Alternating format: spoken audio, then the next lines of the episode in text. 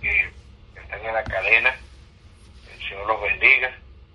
Eh, voy a hacer una oración corta también porque dice que nunca debemos abrir las escrituras sin antes pedir la dirección de Dios. Padre nuestro, dice tu palabra en esta mañana.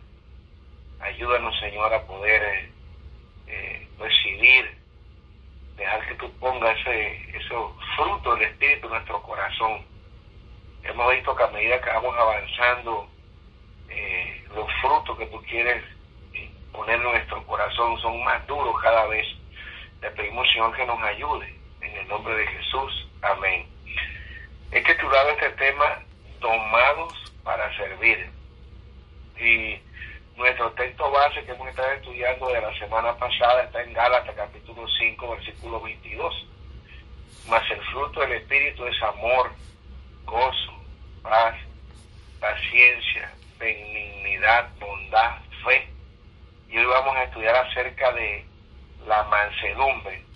Eh, como dijo mi oración, si nosotros nos damos cuenta, eh, a medida que vamos avanzando, si vemos los primeros frutos, esos frutos nos producen felicidad a nosotros, eh, la paz, el amor, el gozo. Por ya cuando entramos en la paciencia, ya vemos que Dios tiene que comenzar a moldear nuestro carácter y después vimos que eh, tenemos que ser benignos de, adentro del corazón y eso nos va a dar como resultado bondad. Hoy vamos a hablar acerca de la mansedumbre. Eh, nosotros leímos en algunos de los temas que muchas veces la palabra de Dios choca a menudo con nuestros rasgos de carácter, que algunos son hereditarios, y algunos los cultivamos, los aprendimos de nuestros padres, nos enseñaron en la escuela, los amigos. Cuando nosotros hablamos de mansedumbre, eh, esta palabra, eh, la verdad, las personas del mundo actual donde estamos viviendo, no la ven con buenos ojos. Eh, yo no sé cuántos de ustedes se criaron en hogares, posiblemente aquí hay más hermanas, pero no sé. Pero en el caso de los varones, eh, en, los tiempos antiguos se le decía a uno, cuando a ti te hacen algo, tú tienes que defenderte, no seas tonto. Si en la escuela te pegan, tú pegas. Acuérdate que tú eres necesitaban el apellido, eres un Pinto, eres un Gutiérrez, eh, eh, no te dejes, no seas tonto. Y así fuimos creciendo. Hoy la humanidad, la palabra mansedumbre no la reconoce. Es un símbolo de debilidad. Eh, hay un diccionario que se llama el Merriam-Webster y la definición que da este diccionario de la palabra mansedumbre o manso es deficiente en espíritu y en valentía. ¿Por qué? Porque ahora eh, la persona que es mansa es asociada con un cobarde y que le falta carácter, motivación. Y la mansedumbre ah, no, es, no es una virtud deseada por las personas ahora, sino vivimos un tiempo de venganza, un tiempo en el cual las personas eh, son violentas. El que me la hace, me la paga.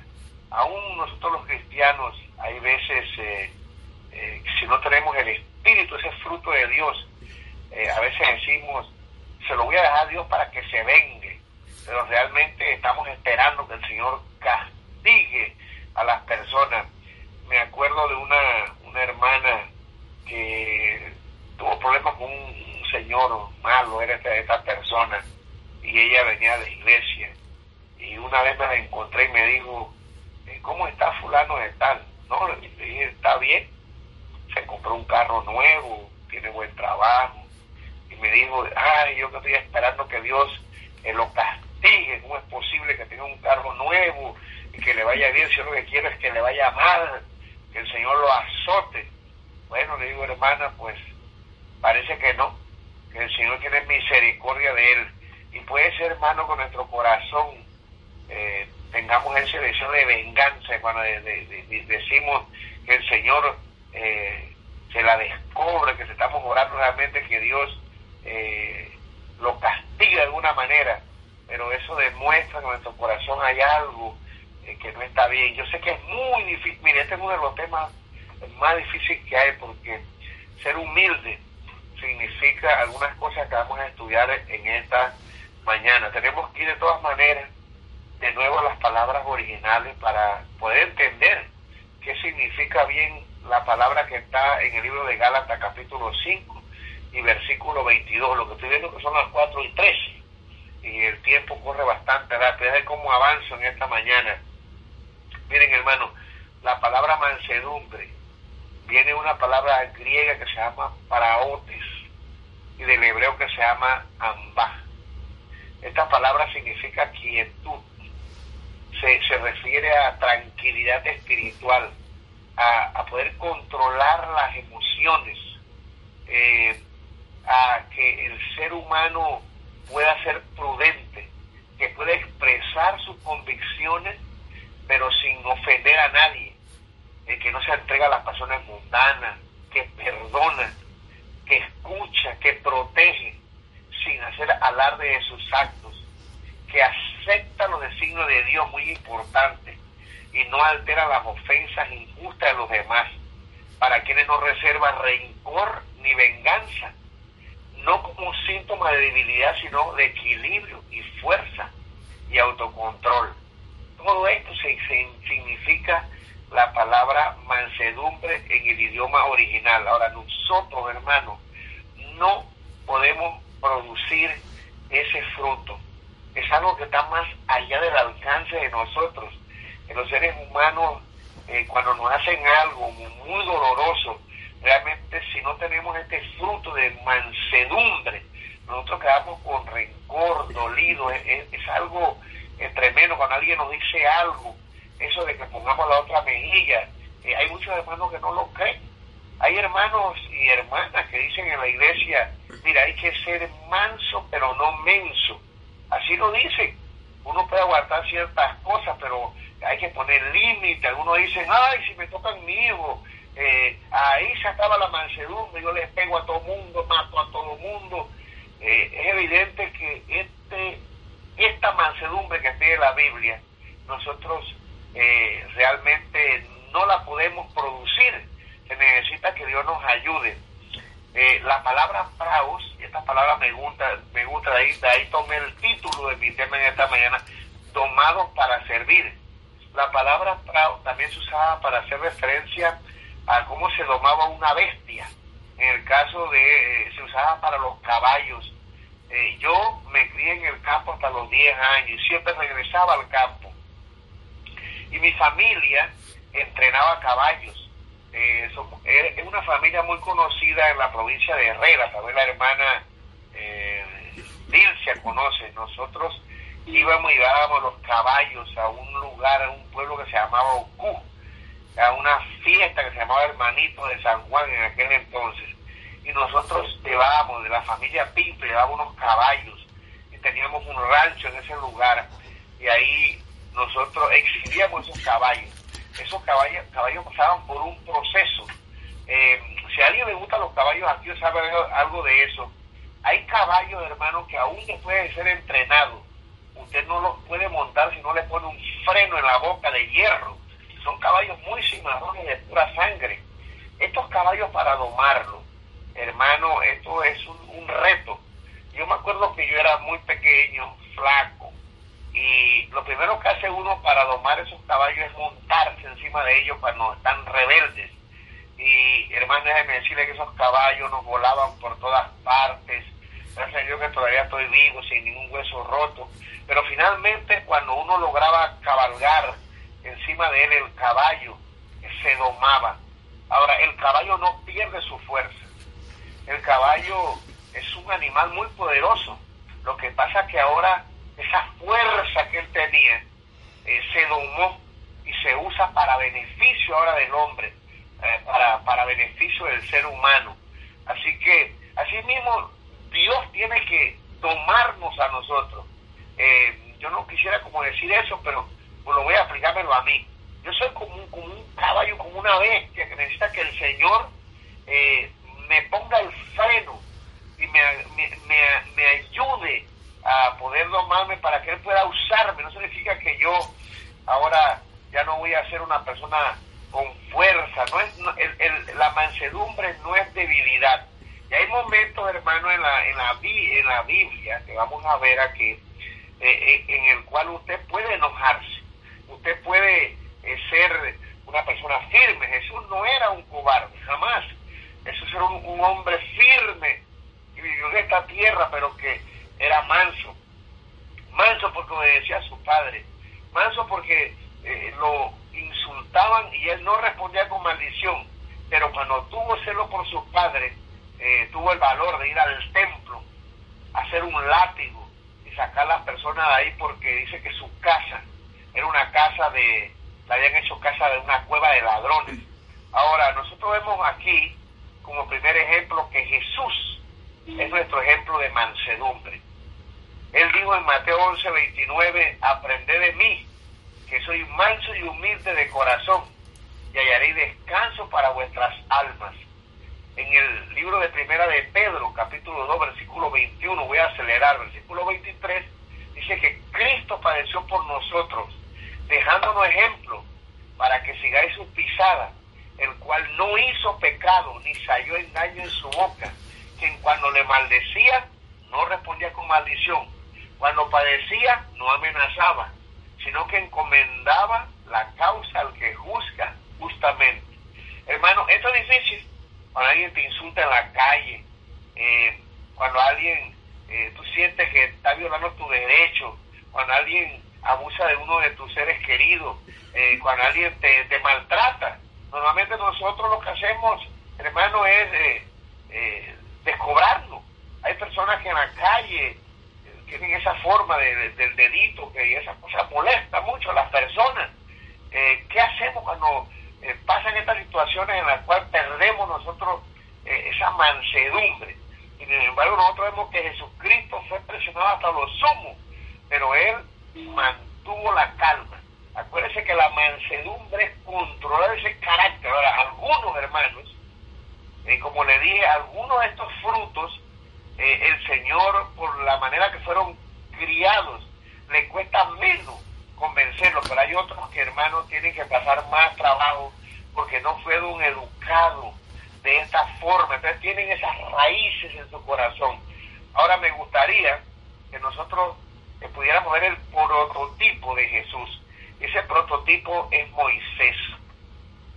En el libro de Números, capítulo 12, versículo 3, 3, dice que, y aquel varón Moisés era muy manso, más que todos los hombres que había sobre la tierra. Cuando usted lee eso, usted dice, eh, ¿cómo Moisés llegó a ser tan manso? Más, dice aquí, que todos los hombres que había sobre la tierra. Si usted lee ese pasaje, no tenemos tiempo. Eh, ¿Dónde lo ubica Dios? Lo ubica cuando la hermana de él habla mal de su esposa. La, esposa, la esposa de Moisés era etíope, era morena, por decirlo así y ellos se pusieron a hablar, eran racistas, esta hermana María. Entonces Dios eh, viene y le manda una lepra. Ahora, usted sabe, cuando habla mal de su esposa, de sus hijos, eh, ahí es donde las personas pierden la paciencia, eh, pierden esa mansedumbre. Y entonces Moisés pudo haber dicho o reclamarla a María, pero sin embargo Moisés lo que hace es orar por su hermana para que Dios pueda sanarla. Eh, Ahora, Moisés no todo el tiempo fue así, hermano. Tenemos esperanza. ¿Cuánto toma esto en algunas personas para que puedan llegar a ser mansas? Hay veces toma mucho tiempo. Nosotros vemos en Éxodo capítulo 2, versículo 12, dice que en aquellos días sucedió que creció ya, crecido ya Moisés, salió a sus hermanos y lo vio en sus duras tareas y observó a un egipcio que golpeaba a uno de los hebreos, sus hermanos. Entonces miró a todas partes y viendo que no parecía nadie, mató al egipcio y lo escondió en la arena. Imagínense el carácter que tenía Moisés, una persona que es capaz de matar a otra persona. Ahora usted me dice, no, es que él, pensaba que iba a ser el libertador y que lo iba a hacer a través de las armas. Una cosa es lo que nosotros pensamos, una cosa es la cómo, lo, cómo piensa Dios y cómo Dios quería usarlo a él y cómo Dios quería usarlo a usted. Mire, hermano, este tema es muy importante porque si usted quiere que lo use Dios, usted va a tener que padecer un entrenamiento como padeció Moisés. Ahora, imagínense, Moisés tuvo que pasar 40 años en Egipto y 40 años para desaprender lo que había aprendido. 40 años en el desierto. ¿Qué perdió José? Moisés primero perdió su juventud. ¿Qué perdió Moisés? Perdió todo lo que había eh, aprendido acá en Egipto. ¿Qué aprendió Moisés? Aprendió a confiar en Dios y aprendió allá en la soledad cuidando las ovejas, sin armas. Ustedes saben que la sierva de Dios dice que Moisés iba a ser el faraón y que él despreció ser el faraón por seguir el pueblo de Dios. Pero estaba desanimado por ella, tal vez pensaba que eh, ya no tenía eh, la oportunidad, ya no quería ir a salvar el pueblo, se había olvidado completamente de todo. Pero en ese entrenamiento le aparece Dios. Ahora, mire lo que dice la sierva de Dios comentando acerca de Moisés. El Señor mismo había guiado a Moisés de una manera especial y le había revelado su gloria. No lo había hecho con nadie sobre la tierra. Y dice aquí, era naturalmente impaciente, pero se había aferrado firmemente de la gracia de Dios y había implorado con humildad sabiduría del cielo para ser fortalecido por el Señor y vencer así su impaciencia, al punto que Dios se refirió a él diciendo que era el hombre más manso que podría encontrarse sobre la faz de toda la tierra. ¿Cómo era Moisés? Bueno, Moisés era un soldado. Moisés era naturalmente impaciente. O sea, ese hombre eh, era violento, no tenía paciencia. Y por eso mató a ese egipcio, pero Dios lo iba a entrenar como un caballo para que él pudiera cumplir los propósitos de Dios. Eh, ahora, ay Dios mío, que el tiempo se me acaba. Moisés parecía encontrarse, cuando fue al desierto, la sierva describe lo siguiente, Moisés parecía encontrarse ante su presencia, eclipsado por su poder. Allí fueron barridos su orgullo y su confianza propia. En la austera sencillez de su vida del desierto, desaparecieron los resultados de la comodidad y el lujo de Egipto. Moisés llegó a ser paciente, reverente y humilde, muy manso, más que todos los hombres que había sobre la tierra, y sin embargo era fuerte en su fe en el poderoso Dios de Jacob. Así que Moisés tuvo que aprender durante 40 años la lección para poder estar preparado para trabajar para el Señor. Hay veces Dios nos lleva por un lugar. Posiblemente estamos aquí en este lugar porque Dios tiene una forma para entrenarnos, para que nosotros seamos humildes. Si nosotros no aprendemos la mansedumbre, y de paso mansedumbre y humildad, se traducen a veces de la misma palabra prae. Ahora, nosotros vemos, y quisiera nada más ilustrar dos enojos de José, de Moisés, perdón. Moisés en su caminar con Dios, después que Dios lo mandó a Egipto a libertar el pueblo, tuvo dos veces en que él perdió la paciencia. La primera la encontramos en el libro de Números, capítulo 20 y versículo número 8. Dice ahí que Dios le dijo a Moisés, el pueblo comenzó a quejarse, María había muerto, su hermana, él quería María estaba en ese, ese dolor por la muerte de su hermana y comenzó el pueblo con esa quejadera. No traíste al desierto para matarnos de hambre, aquí no hay agua, no nos prometiste que nos ibas a dar esto y no hay nada y comenzaron a molestar. Y ese hombre manso perdió la paciencia. Hermano, hay veces nosotros perdemos la paciencia. Moisés se registra solamente tres errores en la Biblia. Y ustedes saben que el versículo 8 del número dice que Moisés tomó la vara, toma la vara y reúne a la congregación, tú y a Aarón, tu hermano, y hablate a la peña, hablarle, dijo Dios a la peña, habita de ellos, y ella dará su agua, y le sacarás agua de la peña, darás de beber a la congregación y a sus bestias. Entonces Moisés tomó la vara delante de Jehová, como él le mandó, y reunieron Moisés y Aarón a la congregación delante de la peña y le dijo, oíd ahora rebelde, os hemos de hacer salir agua de esta peña. Entonces alzó Moisés su mano y golpeó la peña con su vara dos veces, y salieron muchas aguas y a la congregación y sus bestias. Y Jehová dijo a Moisés y a Aarón, por cuanto no creíste en mí para santificarme delante de los hijos de Israel, por tanto, no meteréis esta congregación en la tierra que les he dado. Hay un capítulo en el libro Historia de la Redención que se llama Un castigo muy duro. Es muy triste. Dios no pudo pasar por alto lo que Moisés había hecho porque Dios le había dado demasiado a Moisés. Un solo pecado no le permitió el Señor ir a entrar a la tierra prometida. Ahora, hermano, este fue una de las veces que perdió el control y dejó de ser manso y volvió a ser impaciente. Dice que estaba enojado. Aquí comentando, la sierva de Dios dice, la necesidad de la manifestación del poder de Dios invistió de gran solemnidad esa ocasión y Moisés y Aarón debieran haber aprovechado para causar una impresión favorable sobre el pueblo. Pero Moisés estaba excitado, impaciente y enojado con la gente por causa de su queja y dijo, oíd, ahora rebeldes, os hemos de hacer salir agua de esta peña. Al expresar de esa manera, admitió virtualmente que la queja de Israel era correcta bueno, le adjudicaban a él la salida del pueblo de Dios de Egipto.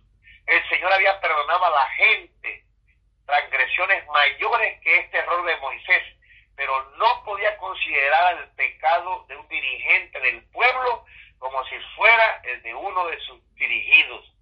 No podía acusar el pecado de Moisés y permitirle entrar en la tierra prometida. Y ustedes saben, hermano, que ni Aarón ni Moisés pudieron entrar después de haber caminado 40 años más en el desierto, 40 años en Egipto, 40 años en el desierto, allá con la oveja, y 40 años caminando con el pueblo. Esa fue la vida de Moisés, 120 años, hermano, y no pudo entrar, perdió la paciencia, perdió la mansedumbre y no pudo entrar. Y así nos pasa a nosotros cuando perdemos la mansedumbre y cometemos los errores, cuando respondemos, cuando eh, realmente pues queremos defendernos en la iglesia, cuando pensamos que tenemos la razón.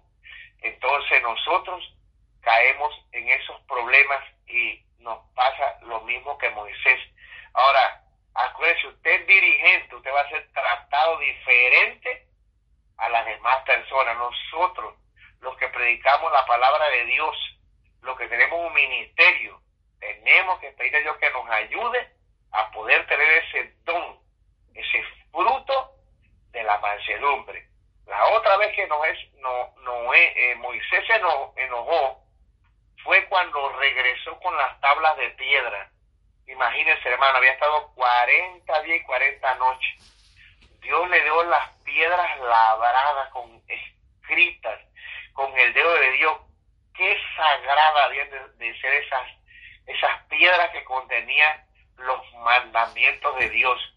Y Moisés volvió a perder la paciencia y volvió, esta vez a hacer un acto de enojo. En Éxodo capítulo 32, versículo 19 dice, cuando Moisés llegó al campamento, vio a la gente bailando. Esta es una versión de lenguaje sencillo. Estaban bailando. Ustedes saben lo que estaba sucediendo ahí, no lo voy a decir. Ahí había de todos los pecados.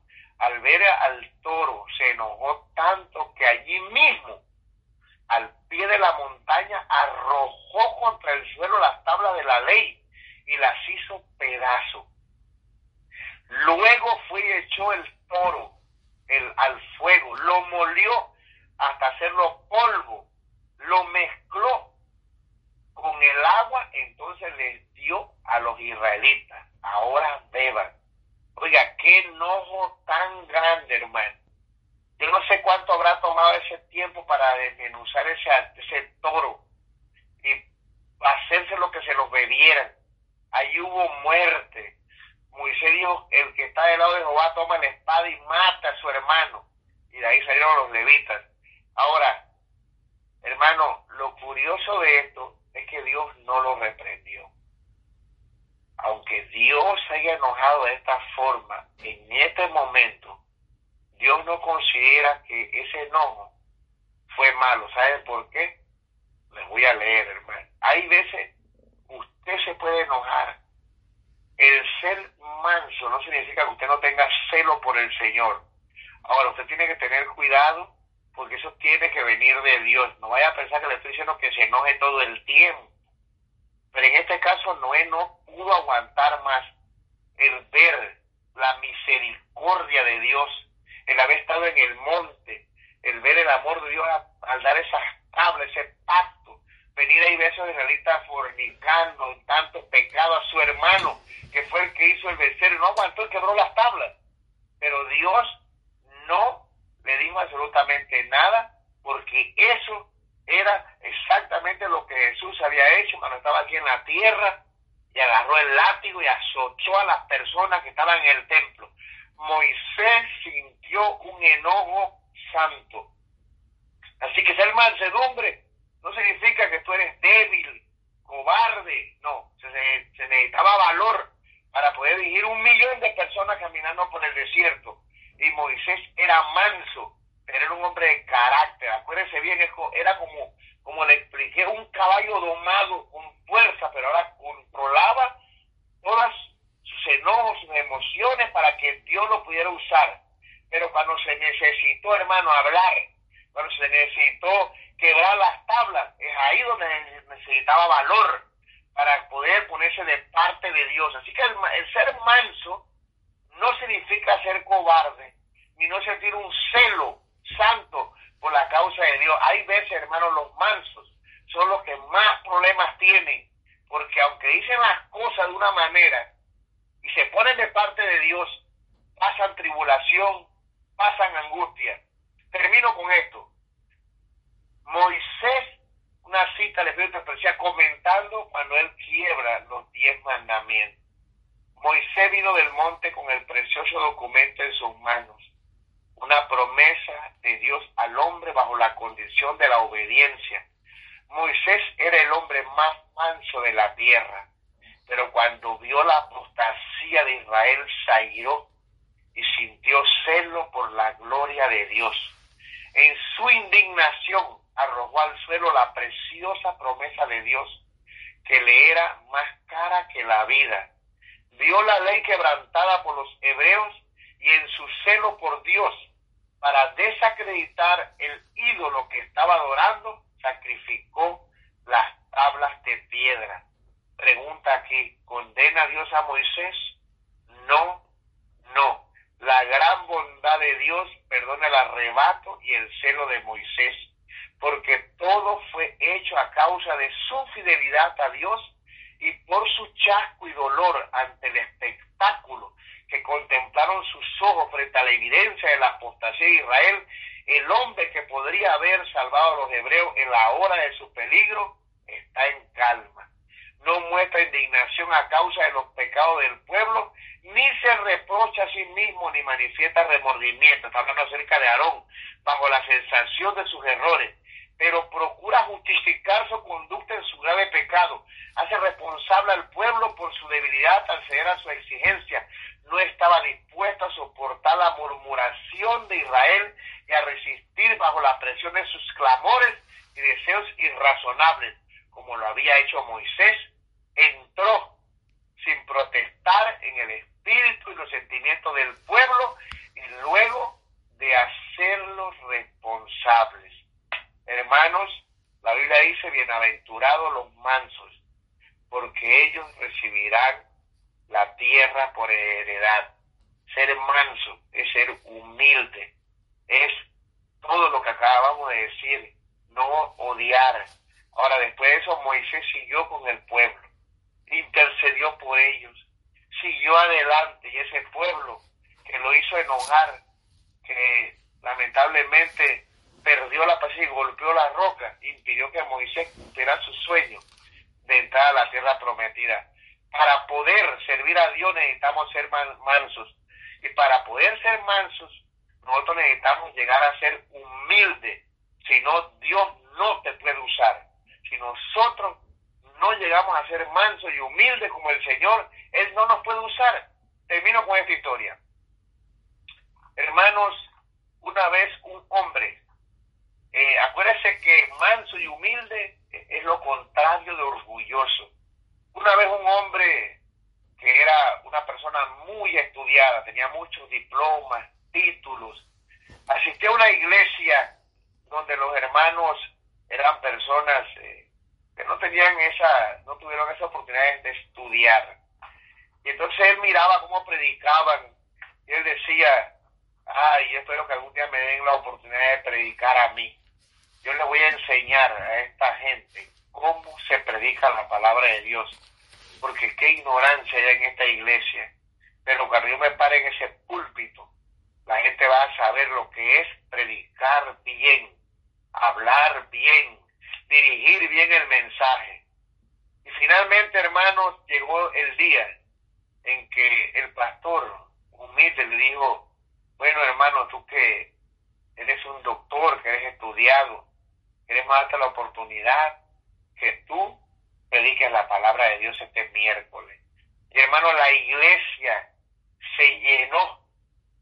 Había muchas personas que vinieron a ver el tal doctor a predicar la palabra de Dios. Pasó con él un viejito al púlpito, un viejito humilde, un anciano. Y hermano, se paró este hombre a predicar la palabra. Y cuando se levantó en el púlpito, Dios impidió que pudiera abrir la boca. No pudo hablar. Al ver la multitud de personas que estaban ahí, hermanos, no pudo, se puso a temblar. Agachó la cabeza derrotado y bajó y se sentó al lado del viejito. El viejito le dijo, hermanito, si hubieras subido al púlpito como bajaste, Dios te hubiera utilizado. Ese viejito humilde predicó la palabra ese día. Hermano, para poder que Dios nos use, necesitamos hacer manso con el Señor. Esto no es con orgullo, ni con diploma, ni con título. Esto es con el poder de Dios.